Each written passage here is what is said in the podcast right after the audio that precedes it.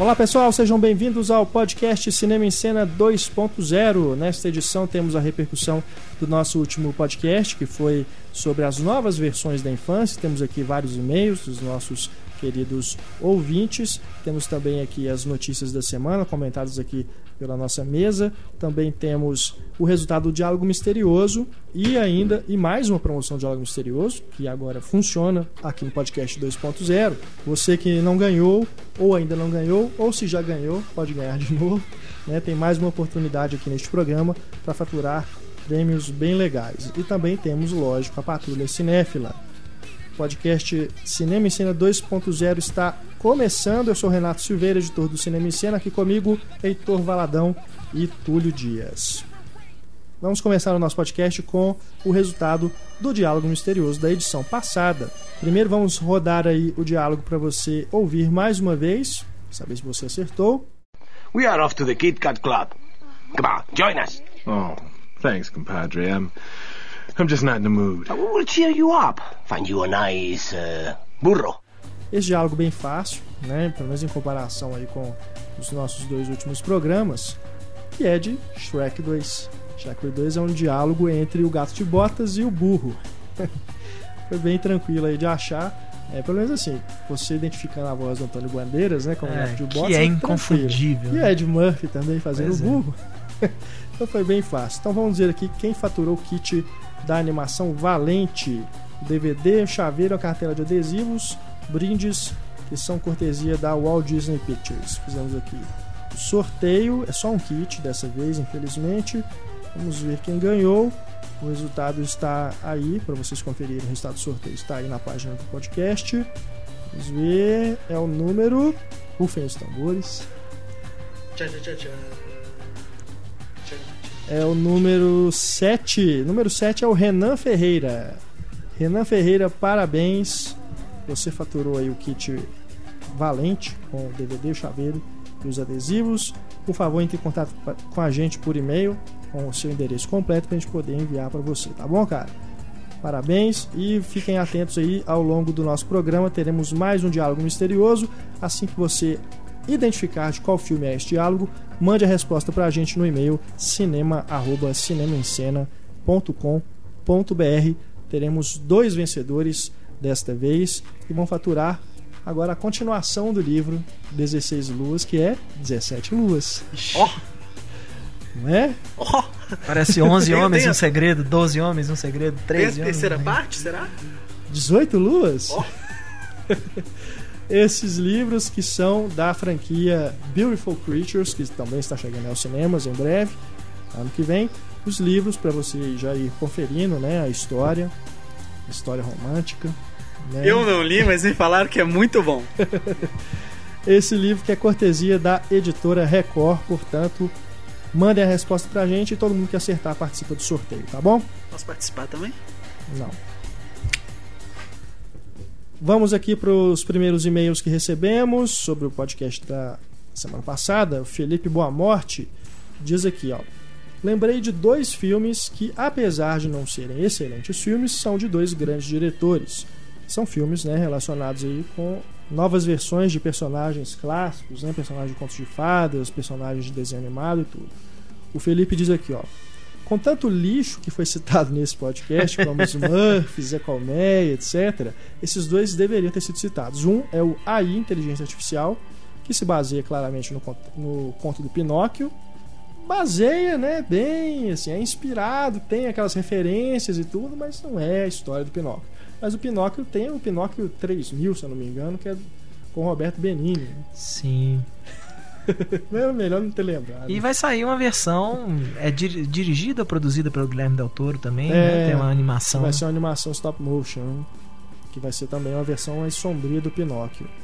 Mas sem dúvida uma boa lembrança, Felipe. Ele lembra aqui também dos Irmãos Green, do Terry Gilliam, que também se baseia né, nos contos de fadas dos Irmãos Green, mas não é. É, na verdade é coisa, assim, né? Da onde os irmãos Green tiraram as ideias deles, É. né? Assim, que Como também. se eles vivessem ali É. naquele, naquele ambiente com aqueles personagens. Né? O Felipe também diz aqui, ó. Lembrei também de uma série exibida na TV Cultura nos anos 90 sobre os contos de fadas. Apesar de ser feita para TV, a série tinha vários atores, como Robin Williams, Matthew Broderick, James Belushi, Christopher Reeve, Peter Weller e Leonardo Nimoy, ó, e diretores de cinema, como por exemplo o conto sobre Rip Van Winkle, que foi dirigido pelo Coppola. Eu não me lembro Esse dessa aqui, série. é, eu dei uma pesquisada também não estava me lembrando, mas se chama Teatro dos Contos de Fado. Foi ao ar originalmente nos Estados Unidos de 82 a 87. Segundo aqui o Felipe, na TV Cultura foi exibido nos anos 90. Eu realmente não me lembro de ver isso na televisão, não.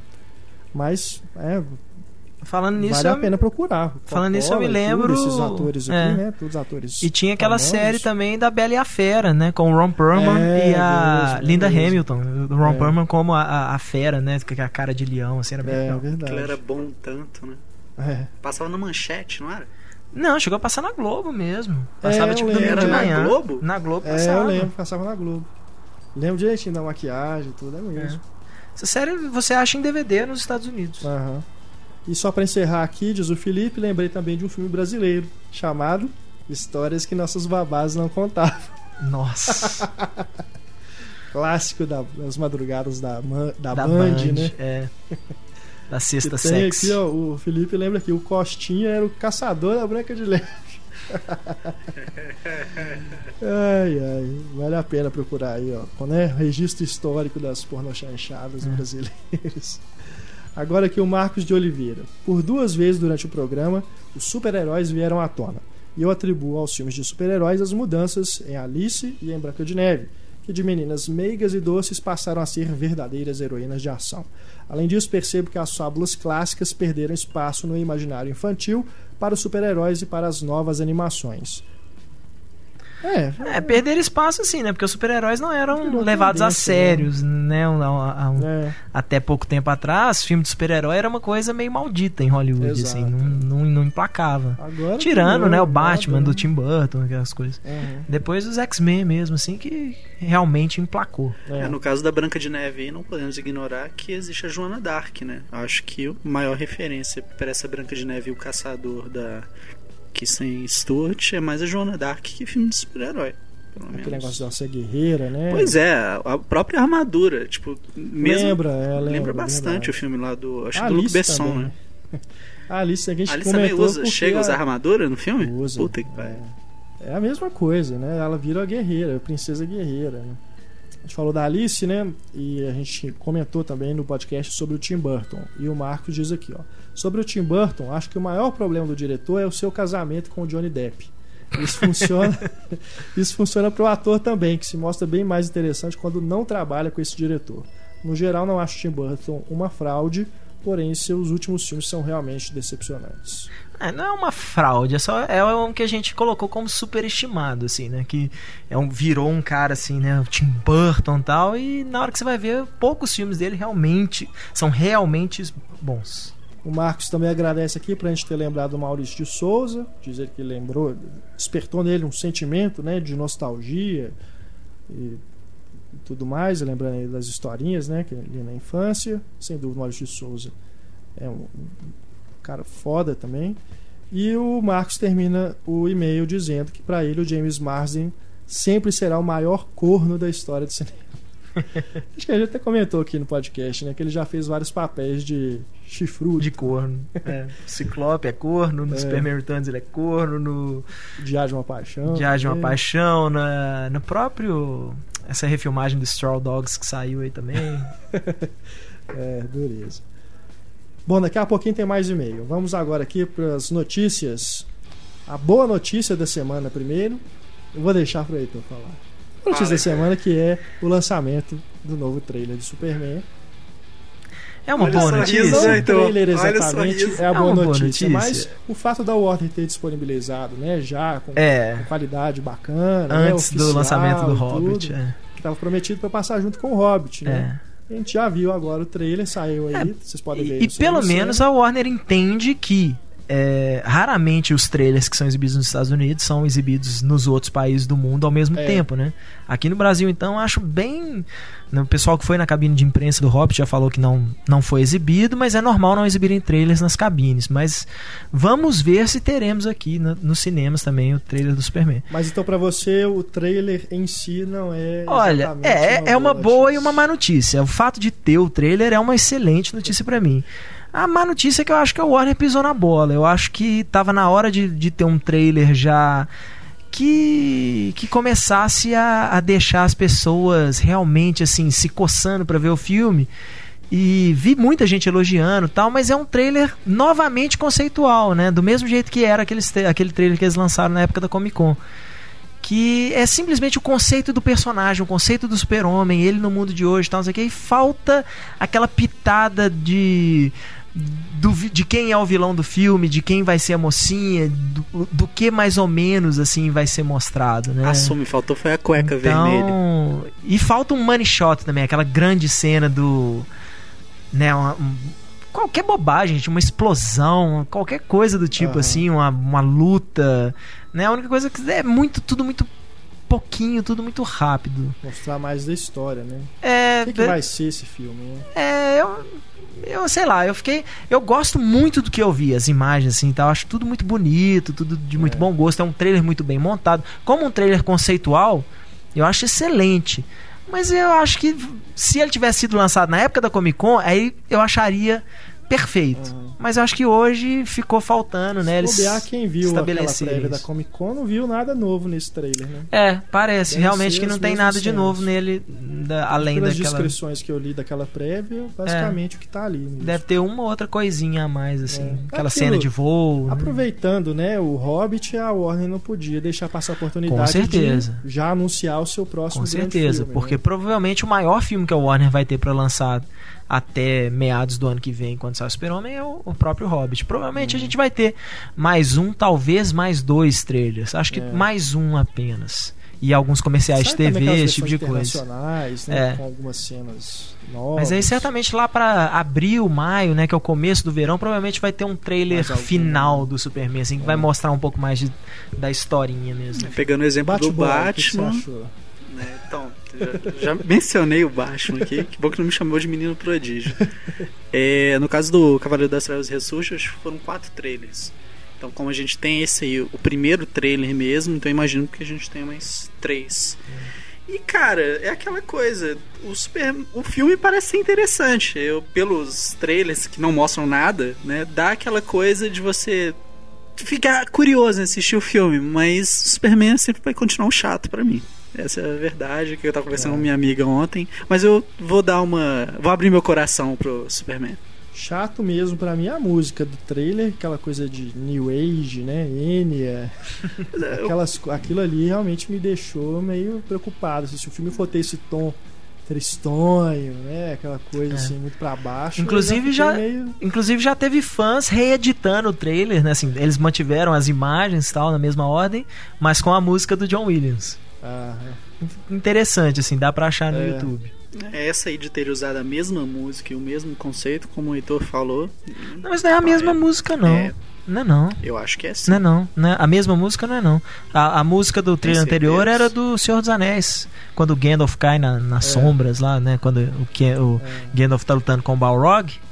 E aí ele, ele cai, cai no abismo. Pô, é aquela mesma. mesma não, não é a mesma música, não. Mas pelo menos assim, aquele clima Terrence Malick do teaser já meio que eu achei que eles mantiveram. Eu, achei. achei que eles mantiveram é esse, esse tom. Eu achei que esse já, já começa a mostrar mais o Zack Snyder.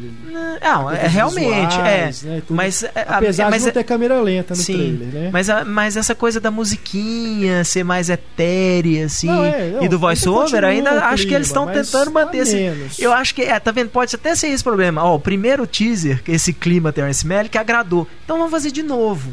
É, né? E, e, esquecem de, por exemplo, sei lá, cara, bota uma falhinha do Zod, assim, porque eu acho que um filme de super-herói que a pessoa assiste um trailer e no final a pessoa que não conhece o universo super-homem, não, não, aliás, principalmente, não tá por dentro da, do dia a dia da produção, igual a gente que mexe com isso, a pessoa vai ter que virar e falar aqui, mas quem que vai ser o vilão do filme? É, então é. o trailer fez alguma coisa errada, sabe? Porque você olha aqui e ele fala assim, mas quem o que, que, é que vai ser? O vilão do filme é a humanidade, né? É mostra o Superman preso lá, né? Aquela pois é. coisa. É. Mas, é, vamos ver, né? Talvez aí no próximo trailer a gente realmente comece a ver que forma que tá tomando esse Superman. Pois é. E a má notícia vamos da semana, aproveitando aí o tema do nosso último podcast, continuação de Alice no País das Maravilhas anunciada pela Disney apesar de que ainda não se sabe se Tim Burton vai voltar, se os atores vão voltar. Mas de qualquer forma a Disney quer fazer É. outra Alice aí, live Parece, action. parece que a única pessoa que já tem contrato, assim, já, já foi obrigada por contrato a voltar é a Mia Wasikowska. né? Parece que ela é obrigada a voltar. Johnny Depp ninguém sabe, Tim Burton ninguém sabe ainda. Cara, que pra mim parece assim, projeto pra, de direto em DVD. Fazer outra Alice no País das Maravilhas. Que história que eles vão Mas sabe o contar que é impressionante? Alice no País das Maravilhas fez mais de um bilhão no, Tá na frente no do mercado Cavaleiro das internacional. Pois é, mas por que É assustador tem aquela- coisa Desculpa o palavreado, mas aquela merda de filme é uma merda. Eu acho É horrível. desculpável ali É. aquele Alice no País das Maravilhas. É uma merda de filme. Faz um bilhão, sabe? Pois é, mas é isso. Ele se beneficiou do 3D, do Johnny Depp, de ser, ter sido um Do dos primeiros filmes do Tim Burton, De ser um Um filme da Alice no País das filmes 3D Maravilhas. né? Apesar de ser o 3D convertido. Mas ele se beneficiou desses fatores, né? E a Alice, é, como o Tudo falou, é a Alice nos País das Maravilhas. É, um, é uma história que Clássica. clássica e que né, sempre vai ter apelo. Isso- Agora, e ele já é uma continuação, isso que eu falo, já é uma continuação do. do É, ele conto. mistura elementos dos dois, É, né? né? Que é o, Elementos do Alice no País dos Espelhos e Alice o no País dos Espelhos. Primeiro, o livro original. Então eu fico imaginando o que, que eles vão inventar agora. Então, pra mim, isso Provavelmente vão fazer uma historinha de aventura com ela ali, é. aquela mesma coisa, né, que descamba lá do Jabberwock e aquelas coisas lá. Tadinho, eu, eu não, não desejo mal pra ninguém, mas é difícil ter fé num, num tipo de projeto É. desse. Parece aquelas coisas assim, volte. Eu, eu o- acho que esse é o principal. É, Às vezes, assim, o Rupert Sanders lá que fez o Branca de Neve e o Caçador pega aí e faz um. Aí coloca um, um sub Johnny Depp, assim, pega esses. É forçado a pegar um desses comediantes vagabundos, assim, tipo. Rob Schneider se e botar num papel engraçadinho. Russell Brand. É, Russell Brand, vai botar o Russell Brand num, num, num, num papel que não é o chapeleiro maluco, É. é, o casaquinho doido e por aí vai. É o Porque- primo do chapeleiro. É, Vai ter a continuação, né, do Branca de Neve Caçador. sim. Então, se bobear, eles estão querendo fazer outro pra tentar fazer se- seguir o embalo, né? Com certeza. Colocar de novo aí mais uma personagem clássica aí como uma guerreira e tudo, É. e tentar fazer alguma coisa nesse no mesmo, na mesma linha, né? Mas vamos ver, né, se, se esse projeto realmente vai continuar tão desanimador, né, ou se ele vai apresentar algo novo aí que volte a nos empolgar. É meio difícil ser pior do que aquele primeiro filme do Tim Burton, mas. Pois é. É, Tudo tudo, é é possível. Mais e-mails aqui, mais e-mails, mais e-mails do nosso último podcast. Temos aqui o Marco Aurélio Trace, que tem 26 anos, e Muito fala bem. de São Bernardo do Campo, Túlio. Ele diz aqui, ó, acredito que vocês confundiram o filme Black Christmas, de 74, com Silent Night, Deadly Night, de 84. No primeiro, o assassino não se veste de Papai Noel. Na verdade, ele raramente aparece em cena. E o segundo tem o assassino vestido de Papai Noel. Este também teve um remake lançado este ano, Silent Night, 2012, com Malcolm McDowell no elenco. Sim. Além disso, existe o filme Christmas Evil, de 80, também com um assassino vestido como um bom velhinho. É, o, eu achava que o Black Christmas ele se vestia de Papai Noel também, deve ter confundido isso aí. Mas o Silent Night teve piquete na época, assim, não em 2012, né? no- no- Quando o original, foi Original. lançado. Teve piquete na porta dos cinemas, assim, como assim? Estão tentando deturpar a imagem do bom velhinho das crianças, tal, não sei o que, e né, fazer o, virar um assassino serial. Piquete. Piquete. Fazer piquete, é, bota, Protesto. vai o povo, é, vai o povo pra porta do cinema com placa, com É. cavalete e tal, falando pras pessoas não. Isso costuma ter muito aqui na protesto de aluno contra a, a reajuste de mensalidade. É, Eles vão lá e queimam o boleto. é. Costuma ter aqui em. Belo Horizonte esse tipo de coisa. boleto imprime outro, meu filho. Não adianta queimar o boleto. Tá no Ai, sistema do banco. Bom, o. é duro. O Marco Aurélio também lembrou aqui de outros filmes que tem Papai Noel como vilão. Os mais recentes que eu me lembro, diz ele aqui, são Saint, ou O Santo, de 2010, e Haiti Exports, do mesmo ano, traduzido aqui como Papai Noel das Cavernas. Caramba! Mas de todos os filmes sobre o assunto, o mais cômico e divertido é Santa's Slay, Uma Noite de Fúria, de 2005, onde Papai Noel perdeu uma aposta e deveria ser amigável com todos até o Natal, retratado no filme, no qual ele volta para causar caos e destruição. Caramba, hein? Papai Noel Acho tá que esse eu botando pra assisti. quebrar. Eu lembrei aqui da música, né? Do Ratos de Porão. Papai Noel, filho da puta! É Ratos Porão ou Garotos Podres? Ah, é um dos Eu dois. acho é. que é Garotos Podres. Acho que é Garotos Podres, Podres, né? é. É. Papai Noel, filho da puta, brasileiros miseráveis. Vai ser a nossa música de encerramento. Ai, ai. Aí, aqui ainda o.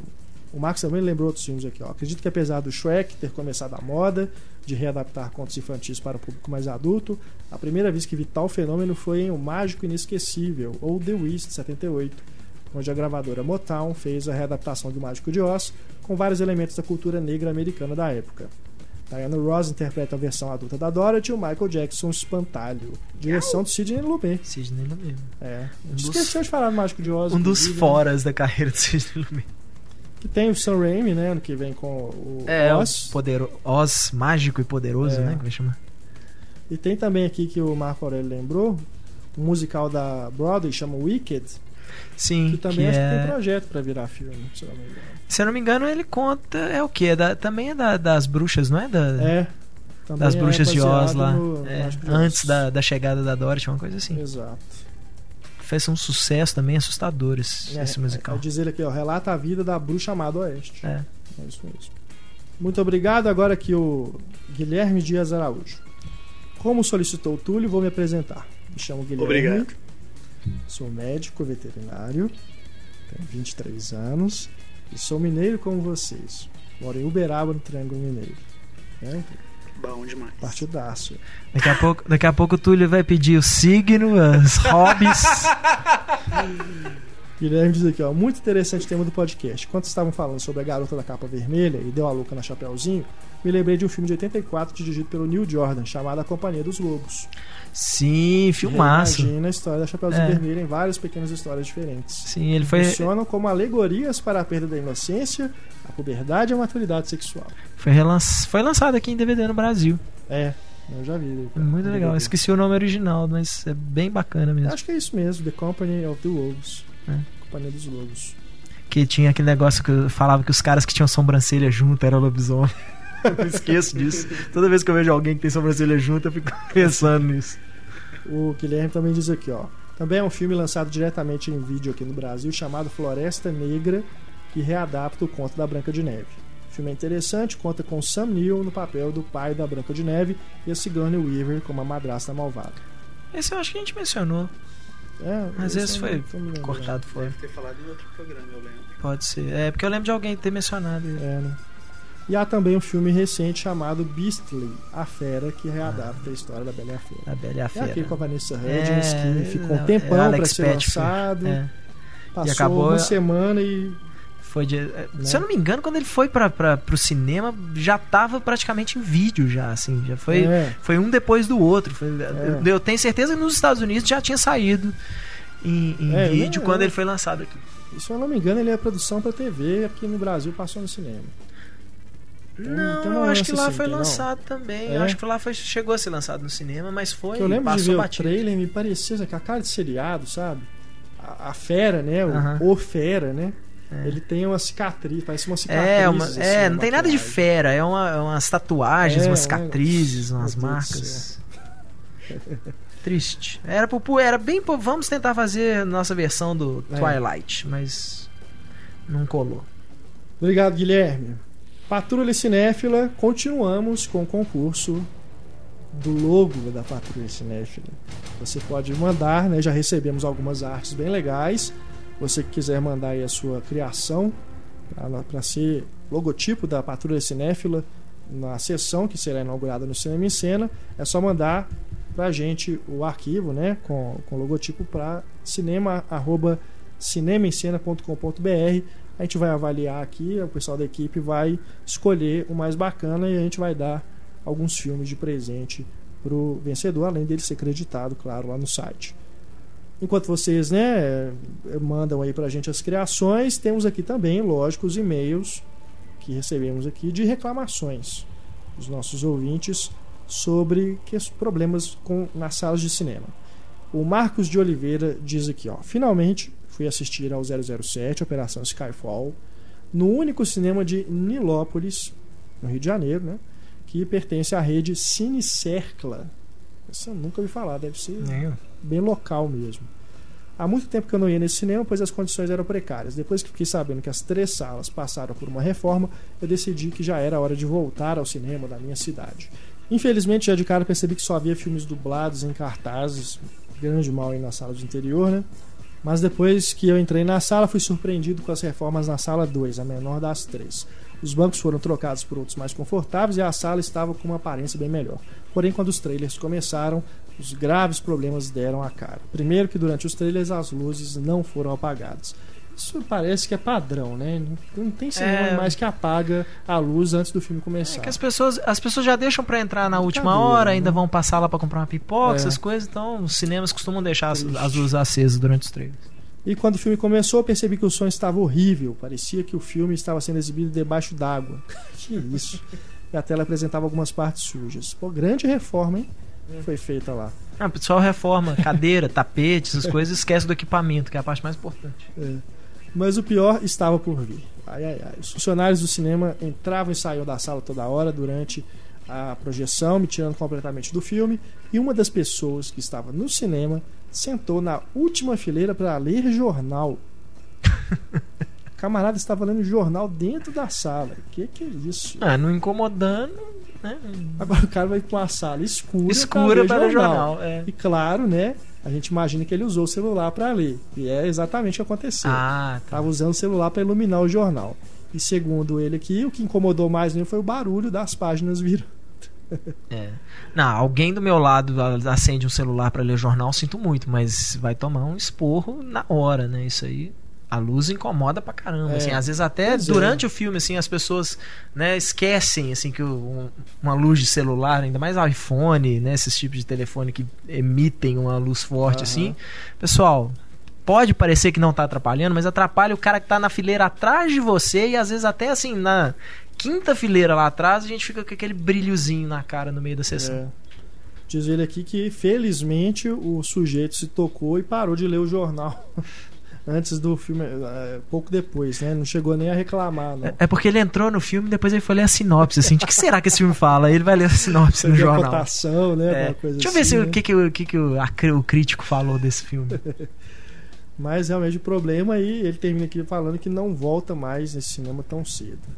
Realmente problemão aí em Nilópolis, né? Cinema lá da rede Cine Cercla. Que que é isso? E aqui temos também o Juliano Olivar que diz: E aí, gurizada do Cinema em Cena? Antes de mais nada, parabéns pelo podcast. Já faz parte do meu cotidiano cinéfilo. Agora a reclamação. Durante a semana que antecedeu a estreia de 007 Operação Skyfall, o Arcoplex Royal Plaza de Santa Maria, no Rio Grande do Sul, pertencente à rede Arco-Íris, disponibilizou a venda antecipada de ingressos para o filme. Comprei meu bilhete. No dia, cheguei mais cedo para que um amigo comprasse seu ingresso, porém fomos surpreendidos com a informação de que a rede havia mudado os horários das sessões no dia anterior.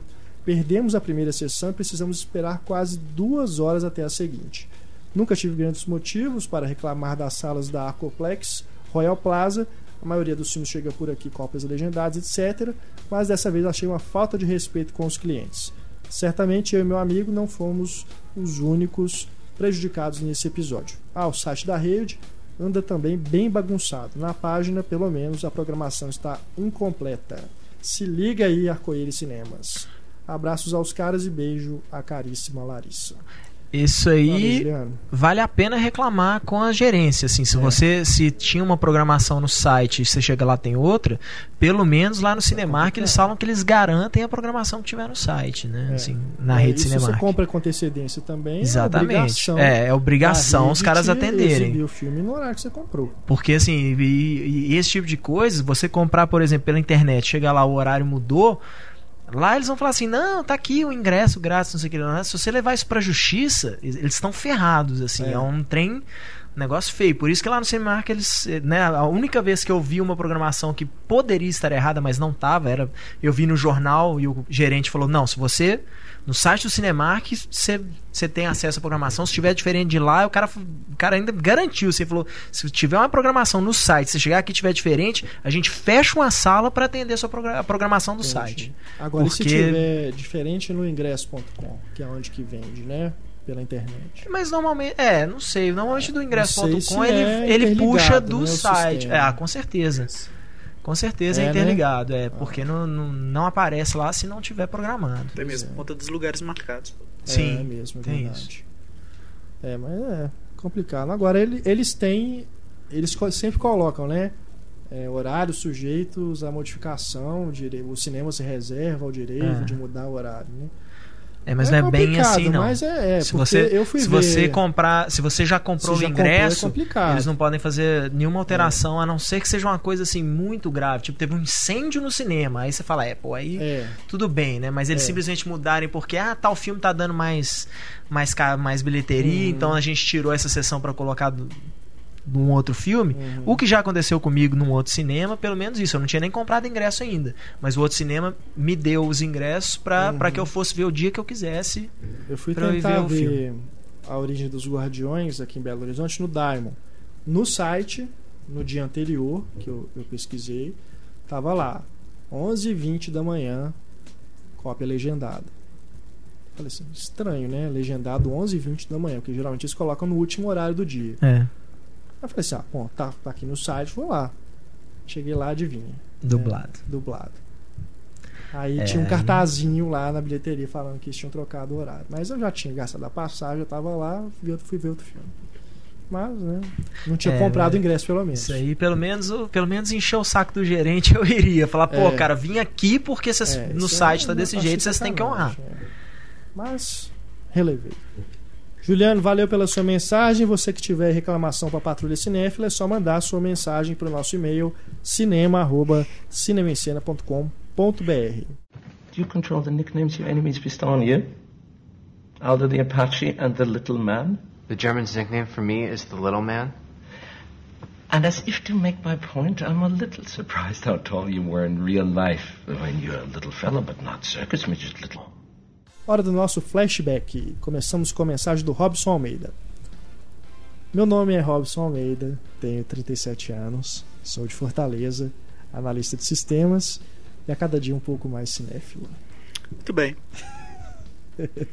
Obrigado. Apesar de acompanhar há bastante tempo o portal, as críticas do Pablo e, claro, este podcast, essa é a primeira vez que eu crio coragem para lhes escrever. O estopim foi o anúncio antecipado do debate sobre John Carpenter, que me fez querer ver todos os seus filmes e rever alguns, claro, antes de escutar o podcast, para depois comentar com vocês. Foi um verdadeiro prazer acompanhar o desenvolvimento de um artista como Carpenter através de sua obra, vida em ordem cronológica de criação, perceber suas principais nuances, formas de narrativa, temas recorrentes e técnicas desenvolvidas. Claro que nesse percurso vemos momentos de brilhantismo e outros nem tanto, mas o resultado final foi muito gratificante. Pude apreciar melhor obras-primas como O Enigma do Outro Mundo, Halloween, Aventureiros do Bar Proibido e Starman, já vistos na infância e tão marcantes para mim naquela época, bem como descobrir pérolas que nem imaginava existirem, como Dark Star, Alguém Me Vigia e Assalto a 13ª DP. Esse último, é, se você não sabia que existia, onde você estava? Ganhou até remake. Onde você estava, Robson? Deve ter visto o remake antes de ver o original, né? Mas bacana, né? Que você pôde acompanhar aí e viu na ordem cronológica, né? Como a gente sugeriu, É. e, né, pôde acompanhar aí o desenvolvimento mesmo da carreira do Carpenter. Sacanagem que ele nem citou Eles Vivem, o Príncipe É, das eles Sombras. vivem, é. Fuga de é. Nova York. Fuga de Nova Fuga de Nova York. York Ah, mas é assim, esses tá ótimo. dois? É. Tá ótimo. Obrigado, amigos, por nos estimularem a buscar conhecer cada vez mais sobre esse universo que tantos amamos, que tanto amamos, né? chamado cinema. Já estou providenciando o meu box do Kubrick. Muito bem, muito bem. É isso aí. Vai vendo os filmes do Kubrick aí, que é o nosso próximo grande diretor. E o Túlio Moreira, lá do Rio de Janeiro. É o Xará, Túlio. Fala Mas aí, ele não xará. colocou mais dados aqui, pessoal. Traiu o movimento, velho. Ele diz aqui, ó, ele também fala sobre o Carpenter. Pessoal, foi mal atraso aí em falar sobre o podcast do Carpenter, mas enfim, pelo menos não deixei pro ano que vem. Primeiro foi legal saber que ele tem conta no Twitter, arroba The Horror Master. The Horror Master. Tem um pouco de preguiça de redes sociais, mas ele responde tudo que se pergunta lá, inclusive se ele gosta de tal diretor ou as opiniões dele sobre os filmes. Muito legal essa interação, é uma chance rara para cinéfilos de outros países. Claro, não trabalha, pô. Fica o dia inteiro no computador. Fica o dia inteiro jogando videogame, velho. Obrigação responder. Agora, é, é bom tomar cuidado com alguns perfis aí no Twitter que são falsos, É. né? Mais recente do Michael Timino, Michael Timino. que tava com toda a cara de que era verdadeiro. Aí depois, e depois o cara ainda foi mó troll, né? Porque ele, ele soltou uma- um papo lá de que ele tinha feito uma proposta para fazer o, o Império Contra-Ataca na época. Um monte de site deu Um como de notícia, falando que o Michael Timino, né, falou no Twitter que ele tentou fazer o Contra-Ataque e tal. Depois o próprio cara foi lá e colou todos os sites, né, as notícias de todos os sites que deu. Sacanagem. Playlist tava É. entre eles. É, inclusive o Tem, playlist. tem o perfil aqui no Brasil, a gente tem o exemplo da Mônica Matos, que é uma atriz conhecida aí do cinema adulto. E o perfil dela no Twitter é comandado, acho que por um publicitário baiano. É. E muita gente desconhece isso e conversa como se que- fosse ela, cara. Brincadeira. Bom, Abraço pra Mônica Matos. e o, o Túlio também diz aqui que ele, ele viu a, a prequel do Enigma do Outro Mundo e se surpreendeu. Muita gente, inclusive, né? Tem É. dito que é um filme surpreendente, que não é essa bobagem que a gente acha que é por ser remake de um clássico, né? É, não é nem bem um remake, né? É, assim. a história. Parece que. Eu não vi ainda, mas parece que segue o mesmo esquema, assim. É. É o comecinho, Mas é, é a o história- que rola lá naquela que rola barca, antes, na, na né? barca, É. no, no tanque lá que o cachorro você olha. Aham. É o que, teoricamente, o que, o que rola antes do Enigma do Outro Mundo, mas assim, explorando né, as mesmas. Uhum. As mesmas. mesmas coisas. É. Bacana. Agora temos aqui mensagem do Séries Miranda, 41 anos, São Paulo. Ele é pianista e tecladista, professor de música, Túlio, mas é casado. O, o Renato, olha o negócio sacaneando, cara. Pô, é sério, essas informações têm um valor, velho. É, pois é, tá aí. Não é um valor pessoal pra mim, não, entendeu? Tem um valor pro site, cara. mensagem aqui do, do Séries. Sacanagem. Desculpem pelo atraso dessa mensagem, mas eu não poderia deixar de agradecer a vocês e ao ouvinte Guilherme Dias Araújo por me lembrarem do nome do filme Força Sinistra. Desde que conheci o site do IMDB, também graças a vocês, ó. A gente está apresentando o É. IMDB para as pessoas. Venho fazendo uma lista de todos os filmes que já vi já está em 806. Mas não conseguia Isso. lembrar do nome daquele com a alienígena linda e pelada que sugava a energia vital das pessoas. Não, mas é engraçado que quando vocês comentaram aqui, a primeira vez que a gente falou desse filme, eu fiquei tentando lembrar Força Sinistra e tal. Aí quando eu vi a primeira imagem que eu fui no, no- no Google lá procurar, né? Aí eu lembrei, ah, pô, eu vi esse Ah, filme, claro, lógico. é. Claro que eu vi. claro que eu lembro. Quem não viu? É. Eu. Ai, ai. Não, beleza, sério. Bom que você relembrou aí então. Ele diz aqui, ó, adolescente na época eu não entendia por que o protagonista, mesmo sabendo do risco, insistia em encontrar a alienígena. Hoje mais velho entendo perfeitamente. e aqui agora o Roberto Siqueira. Continuando a minha deliciosa trajetória de recuperação dos podcasts, o Roberto Siqueira é está a saga, escutando né? esse podcast dele lá de trás. Ele diz aqui que finalmente chegou a edição 43 sobre os filmes da Marvel. E ele diz aqui, ó, fiquei muito feliz com a volta do Heitor, de quem sou grande fã. Aliás, quero parabenizá-lo com enorme atraso pelo casamento. Felicidades, Heitor. Obrigado. E justamente por ser muito fã dele e por concordar com a maioria de suas opiniões, me sinto à vontade para discordar de seu comentário a respeito de James Horner nesta edição da Marvel. Até concordo que recentemente o compositor não tem criado trilhas empolgantes, mas não acho que ele não seja capaz de realizar bons trabalhos. Pessoalmente gosto muito da trilha sonora de Titanic e considero a trilha de Coração Valente uma das melhores dos anos 90, misturando elementos tradicionais de música escocesa, como a gaita de fole, com uma abordagem solene típica dos grandes épicos. Infelizmente, ela foi esquecida ao longo dos anos. Cada um na sua, né? Assim, eu até tenho a trilha do, do Coração Valente, concordo. é- Realmente é uma trilha bem bacana. E ele contou ainda um caos aqui le- é, sobre essa trilha sonora. Aliás, a trilha deste filme tem importância em minha vida, já que escolhi uma das músicas For the Love of a Princess para entrar na igreja no meu casamento, crente de que seria uma ideia muito original. Na época, o violonista, violinista sequer conhecia a música, por isso tive que gravar um CD com a trilha para ele ensaiar. No dia deu tudo certo e ficou muito bonito. Só que uma semana antes fui ao casamento de uma amiga e adivinhe com que música o noivo entrou. Ah, não fica assim não, cara. É assim mesma. mesmo. É assim mesmo. O pessoal que toca em casamento, eles sabem, assim, uma dúzia de músicas de filme, É. assim, que, que sempre é uma dessas músicas que escolhe. Eu fico vendo, eu tenho uma prima que, que toca em casamento e tal, aí ela direto ela usa o piano da minha mãe pra mostrar as músicas pras noivas lá, e adivinha só, ela mostra sempre as mesmíssimas músicas. É, Ela eu- sempre fala que é só pra dar um exemplo, Aham. assim e tal. Cara, todo, toda criança entra com a musiquinha do Forrest Gump É. hoje em dia. Impressionante. Eu lembro, quando eu fui do. A gente estava preparando nosso casamento, eu lembro que a gente foi também no ensaio, né, da, da banda e tudo, eles fizeram a apresentação. Era isso também. É. Ah, a apresentada das crianças tem essas. Eu falei Diz que no meu ele aqui- casamento eu vou colocar a marcha imperial pra minha mãe. A sua? Mãe. Nossa senhora. Você é a sogra, pelo menos. Mas, mas ele diz aqui que depois ainda foi em mais uns três ou quatro casamentos e escolheram também a mesma música, inclusive uma que teve gaita de folha acompanhando. Olha, mas Tá bacana. Achar um, Bacana, achar um gaitista de folha aqui não é fácil, não.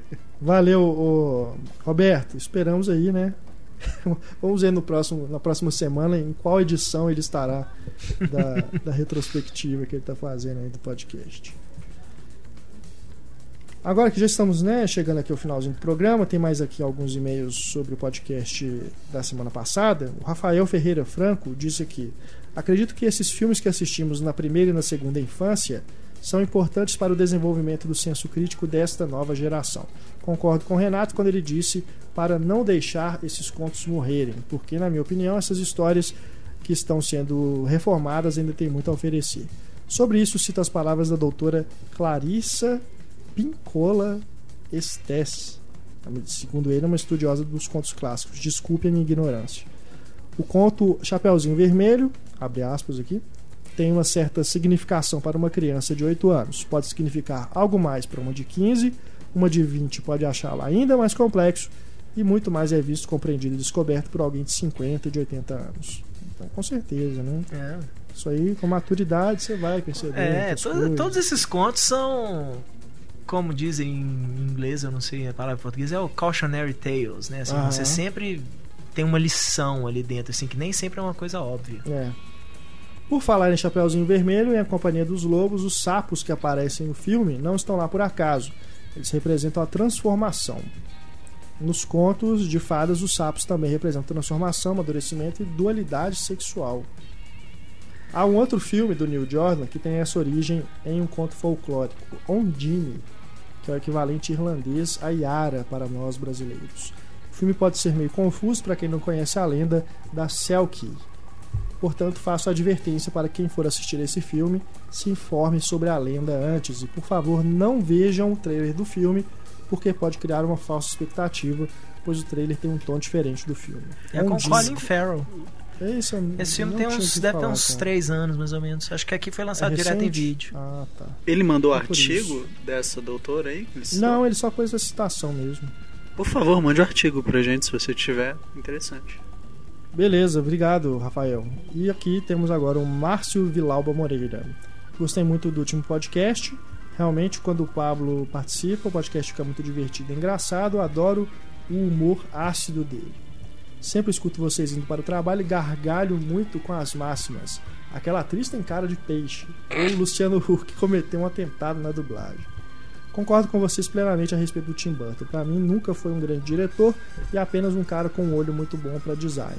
Gostaria de saber se poderíamos colocar nessa lista de filmes do podcast os Scooby-Doo, Gasparzinhos e Flintstones. Esse último não achei ruim, talvez seja a minha memória afetiva, mas o Scooby-Doo é pavoroso. É, Scooby-Doo é realmente os dois. é porque né, tanto Gasparzinho, Scooby-Doo e Flintstones são mais. é, foram criados já pra desenho animado, né? Esse tipo É, de coisa. Não é, é. bem assim. essa coisa dos, dos contos literários. Assim, É, e os filmes são, seguem bem, são bem fiéis até, né? O Gasparzinho. É. É, bonitinho, Provavelmente, né? Aquele é. filme da infância mesmo, assim, é, que eu me lembro. E os Flintstones também. O, o- o segundo eu não vi, mas o primeiro com o John Goodman, né? O segundo é um É. prequel, né? Eles O mais segundo é um jovens. prequel, é, com o Stephen Baldwin e o Mark É. Eddy. Mas o primeiro é o John Goodman e É o o Rick John Moranis. Goodman e o né? Rick Moranis, um dos últimos filmes do Rick Acho Moranis. legal, cara. Eu- eu- quando eu vi, eu vi com É, o pra, fi- pra filme dos Flintstones, assim, né? É, Tranquilo. muito tempo que eu vi. Assistível. Mas eu gostei na época.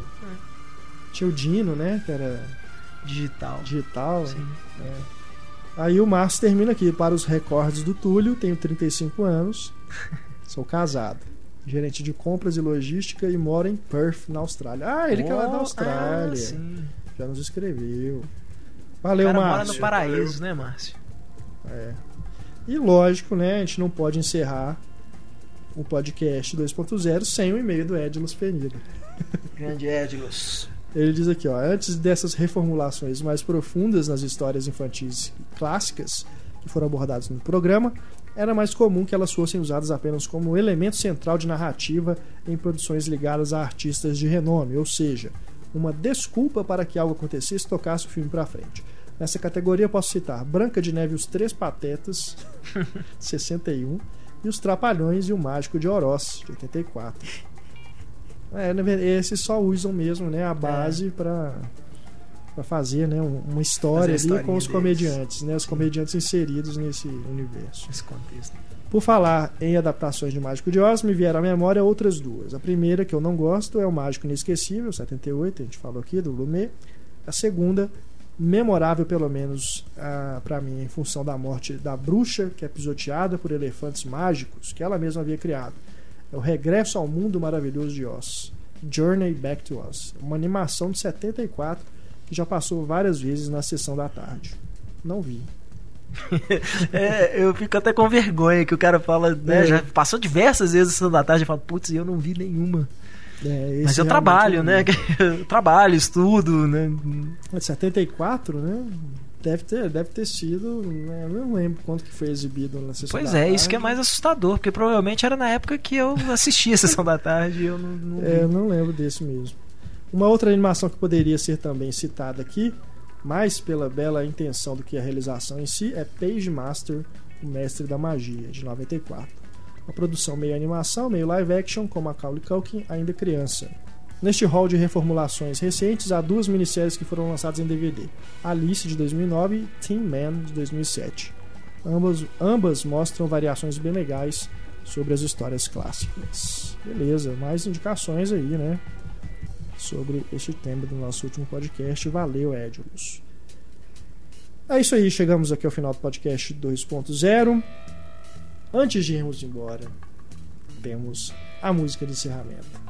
Hoje, cortesia de Heitor Valadão. Po- Posso só mandar um abraço? Não. Tá, então vou mandar assim mesmo.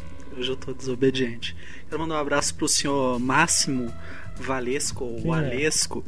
Ele participou conosco da promoção do Guardiões, é, a Ah. origem dos Guardiões. Ele ganhou? Ele ganhou, só que a promoção era exclusiva para Belo Horizonte. Ele mandou um e-mail falando que não poderia retirar porque ele é de Curitiba. Ah, ele Então- o podcast? É, eu quero mandar um abraço para ele e chamar ele Ah, de então. fanfarrão.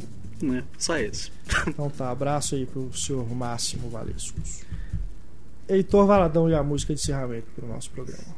A indicação da música da semana vai pra a origem da de eu estar ouvindo essa música assim ininterruptamente é que a HBO recentemente usou essa música num, na, num comercial para os seus documentários que ela está exibindo atualmente, que é da Man- Manchester Orchestra, chama Virgin, que que direto passa para o comercial na, na HBO de documentários, inclusive do do West Memphis 3 e do Marathon Boy, que é bem interessante.